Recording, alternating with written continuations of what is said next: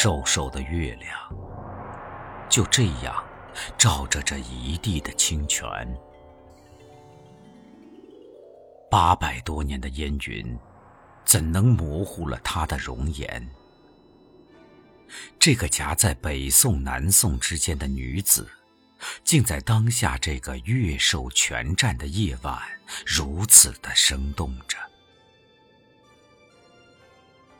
月色泉影里，轻轻的，仿佛有他的魂魄还在徘徊，复徘徊。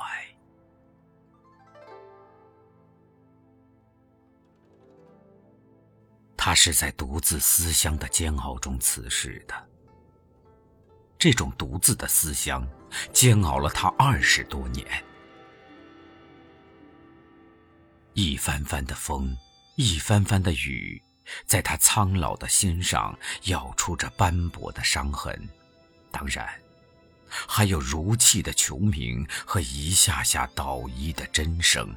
再把这斑驳的伤痕撕扯得血肉模糊，而一声一声无情的滴漏，更是拉长了无眠的夜，让他清醒在锐利的苦痛里，思乡的情绪也就越发的如这泉水一样，素饮不已了。也许。让他能够在这种漫长而又无望的苦行中活下去的唯一支撑，就是这片甘醇而又从不枯竭的泉水。因为就是这片泉水，印证着他曾经有过的幸福。那是可以对于爱情自由向往的少年时代，那是与所爱的人赵明诚朝夕相处了十年的。青年时代，归来堂的茶香是与明亮的笑声一起，在这乡间的泉边盛开的。屋内身边，竟是两人竭其所有换来的金石书画。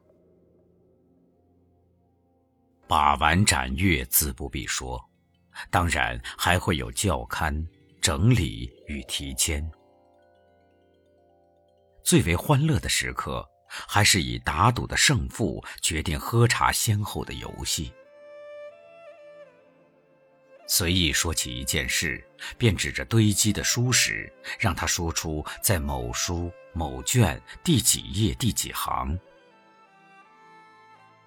常常是连连被他言中，那茶也便会喝了又喝。竟只兴奋忘情的大笑着，将茶杯连同茶水一起倾覆在怀中。虽然家族因为朝廷的政治斗争而正被残酷的打压，可是他却沉默于自己的幸福之中。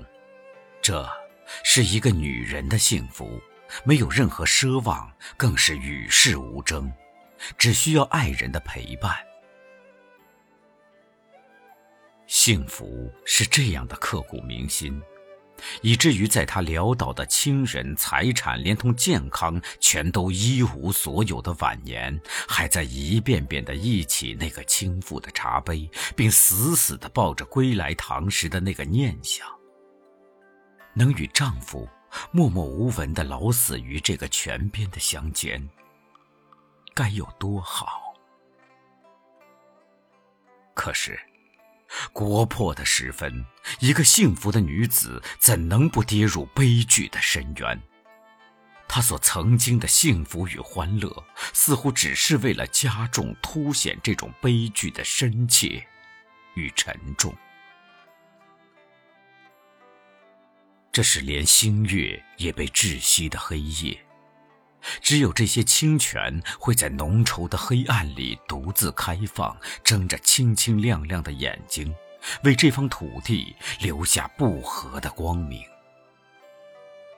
即使在冰天雪地，连人的心都冷酷成冰块的日子，这些泉水也会汩汩地涌着、淌着，让那丝丝缕缕的暖意藤蔓般萌生了。但是，连这点光明与温暖，也与这个夹在北宋南宋之间的女子完全无关。在时骤时疏的精兵铁蹄的雷击声里，那样爱着她的丈夫，在她四十六岁的时候猝然病逝，连一心依赖的皇帝也逃得追不到踪影。真是靠山山倒，倚墙墙塌。无依无靠的女子，独自惶恐在破碎的山河之中。惶恐中，她也紧紧地守着与丈夫一起收藏着的金石书画，那里有着丈夫的体温守则和曾经的快活时光，当然，还有着那只倾覆在怀中的。盛满着笑声的茶杯，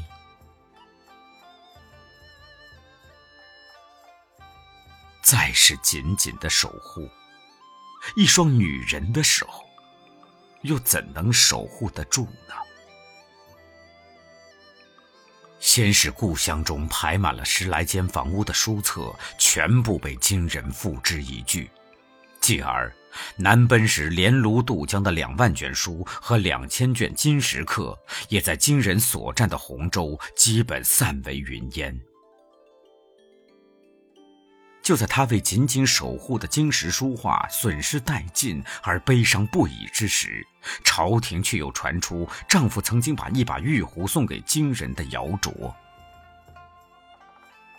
为了给丈夫洗清冤屈，更为了避免灭顶之灾。悚不知极的他，只好竟将家中所藏古器全部献给朝廷。只顾逃跑的皇帝，哪里去寻？这些真气，最终竟皆落入官军之手。南奔时，曾经载了十五车的金石书画，等流落到会稽，另居于一中姓人家时。仅剩下五七箱便于携带，又最为夫妇二人所喜爱的书画砚墨，再也不能有所闪失，就把它们放在卧榻的旁边吧。目能及，手能触。哪天不是一遍遍将箱子开开合合？哪怕只是看上他们一眼，凄惶孤苦的心也会稍稍得着些慰藉。谁知，上苍竟是如此无情。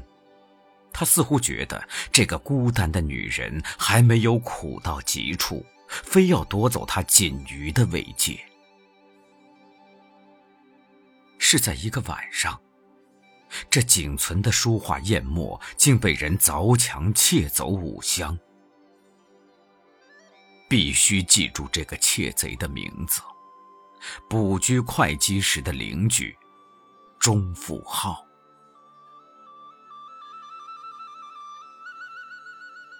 视如性命，亦在与身俱存亡的书册卷轴、金铜古器，转眼成空。孑然的女子，孑然的痛伤，泣血的心和着寸断的肝肠，无助的泪眼盯向苍天。他问：“可是我命匪福薄，不能享受这些尤物吗？”瘦弱的身子伏在残灵不全的三数种书册之上，颤抖如风中枯草。向着无尽的黑暗，他问：“夫君，夫君，可是你太过爱惜这些凝着咱们生命的宝贝，才把它们拿走吗？不然？”为什么费尽心血熬去岁月艰难得到的人间珍品，却这样的易于失去呢？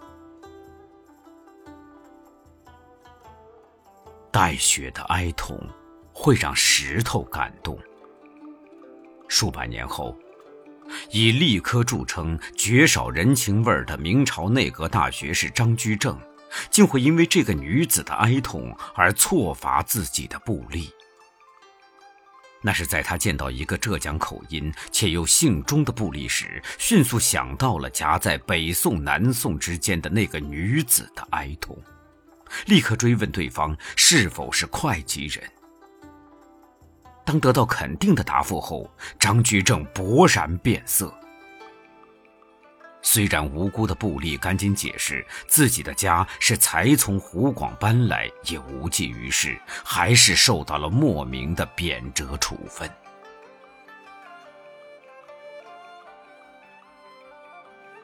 丈夫辞世三年之后，被哀痛笼罩的女子终于病倒国破，家破，夫亡，已病。又没有自己的儿女，几乎绝望的女子挣扎着，也是赌注般的选择了再嫁之路。苦难似乎没有止境。曾经沧海难为水，更何况再嫁之人张汝舟，竟然是一个只图他的金石书画的贪婪小人。贪婪，必然凶残。当张汝舟知道花言巧语骗取的女人已经没有多少收藏，并且仅存的一点儿也无法到手的时候，岁似清零，日加欧击，拳脚相加之外，还生出了杀人夺物的邪心。共同生活了一百天之后。这个身处无助困境且看似柔弱的女子，又做出了甚至比再婚还要惊世骇俗的举动，告发张汝舟妄增举数获取官职的罪行，宁肯坐牢也要坚决离婚。再婚离婚，这个病中的弱女子，独自承担着身败名裂的人生结局。且不说敬失爱人赵明诚的亲朋，要以曾经的千金之躯、贵妇之身去做不堪设想的牢狱，还有罄竹难书又有口莫辩的现世的诽谤与谩骂、蔑视与唾弃。他甚至因为看到了败德败名的万世之机，而更让身心受着愧与残的熬煎。这是可以将大山一样的男人挤为粉鸡的空前的压力呀！但是，他挺身而起，柔弱的身体里，其实流动着故乡那片泉水的神韵。那是自由的歌唱，那是光明翠净而又刚烈不挠的血脉。谁会理解一个孤独无助的女子的内心呢？对于家庭温暖的渴望，对于异性照拂的渴望，在这样风雨飘摇、国破家碎的时候，也就来得更加的殷切了。再嫁，这是一个正常而又正当的选择。正人君子们可能会觉得这是对于已故丈夫的背叛，何况他们有着这样深挚的情感。可是，谁去顾及他的艰难、困苦、孤独、无助，还有他那细腻而又高贵的心弦上颤栗的忧伤与寂寞呢？而离婚。则是他逃离深渊、争得宁静与洁净的唯一选择。再嫁、离婚，固然是一个女子的无奈，却也显出这男人绝少具备的磊落与胆魄，以及自由、光明、翠净、刚烈的心性。他不会为了一个贞洁的虚名，让生命在虚幻中无所凭依；但是，他又绝不会为了不落骂名而屈己苟活。对于贪婪残忍的张汝舟，他宁肯坐牢落下万世之基，也不稍作让步；而对于前夫赵明诚，他则一往情深，有担待，能忍让，善回护，肯牺牲。渗透着他们共同心血的传世经典《金石录》，是他悉心保存、精心整理，而后署上丈夫的名字，献给朝廷。作为健康的首长，赵明诚曾在兵变之时与父执成夜坠城逃跑。作为妻子，他有着很大的不满。他的“生当作人杰，死亦为鬼雄”的诗句，不光是对于朝廷只顾逃跑不去抗战的不满，也有着对丈夫的批评。批评着，却也爱着，这就是莫大的催促了。丈夫于兵荒马乱的入热之际策马赴任的急切，不是也有着他的影子吗？没有生育，丈夫也一生没有娶妾，她是受着感动的。但是，丈夫日久所生的怠慢，更有在任上与年轻女子的交往，都曾深深的刺伤了她。她痛苦悲伤，也怨也怪，却又真情的劝他、信任他，也给他改过的时间。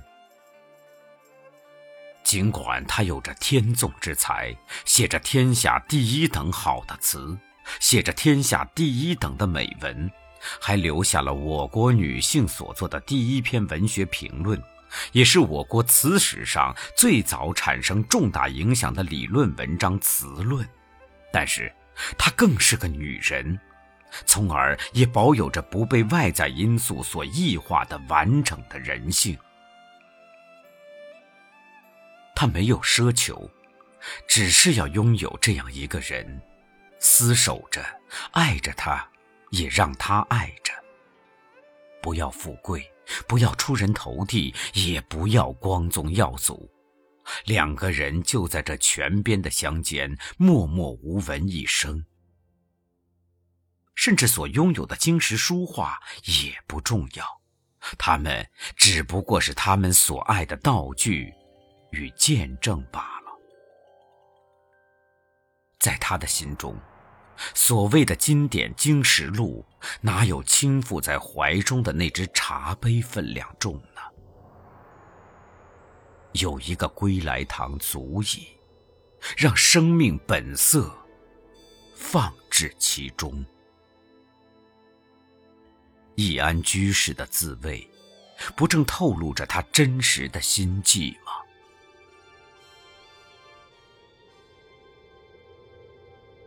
就是这样一个易安女子的平常心愿，在那样的中国，却绝难实现。虽然因为有人的搭救，她只在监狱中待了九天，但是，谁能说，她的后半生，不都是在炼狱中度过的吗？据说她活到七十三岁。可是他的最后二十年，在历史上几乎是一片空白，甚至连到底死于何年何月也没有一个定论。没人再去关注这样一个进入老境的女人，更无人知道她的心中到底盛着多少愁苦、伤痛与酸楚。偏安的朝廷与他的百官们早已酣醉在歌舞升平之中。丈夫墓前的柏树，也该有半围粗细了。只有那颗心，还在醒着。再多的酒，也不能稍稍麻痹这醒着的心。但是，已经没有明天，只有回忆。便是一番番的风，一番番的雨，也无法打断寂寞连着的寂寞。寂寞，寂寞，寂寞，不舍昼夜，袭来，袭来。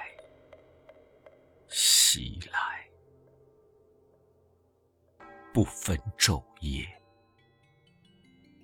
偌大的中国，任凭这个憔悴无助的女子，将盛满着愁苦、伤痛与酸楚的心，淹在寂寞的深渊里。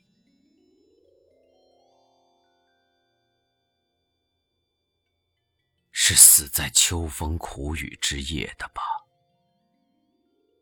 没有月亮，没有子嗣，没有亲人，更没有可以指望的男人。无尽的寂寥与苦涩，终于可以结束了。只有那不明的眼睛里，还向天闪着故乡泉水的光亮。这光亮。透着一个失意灵魂的绵绵的幽怨、愤恨与不甘。二十年间，这样一个揣着人间第一至情，又有着人间第一才情的女子，竟然默默无语。是她在用撕毁自己的自戕方式。来宣泄无法与世人沟通的悲愤与幽怨吗？这是不平之名啊！我们今人承领着进步的称号，不再往这样一个女子的身上泼洒脏水，甚至还会有体谅、欣赏与同情，但是。那种彻入骨髓的幽怨与悲愤，我们能够感同身受吗？就如都看见着他故乡泉水的涌流，可是谁能知道他们地下的曲折与宏富呢？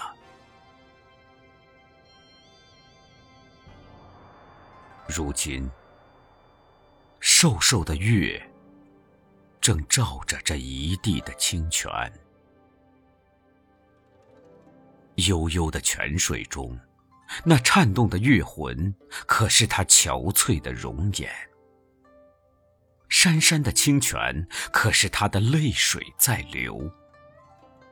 轻轻绽开又轻轻散落的泉珠，是他揉碎的梅花，还是他沾满泪水的碎了的心蕊？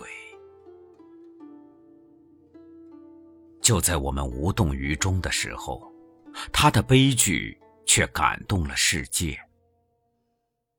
上个世纪七十年代末，世界天文界竟然用他的名字命名水星的一道环形山脉。这样看来，我们应当永远记住并爱戴这样一个名字——李清照。记住。并珍视这片生育了他，并在中国独一无二的泉水——中国山东章丘百脉泉。只是，我们还不应忘记这个凄凄惨惨戚戚的悲剧人生，并发问：为什么？为什么？一盏离愁，孤单伫立在窗。在门后，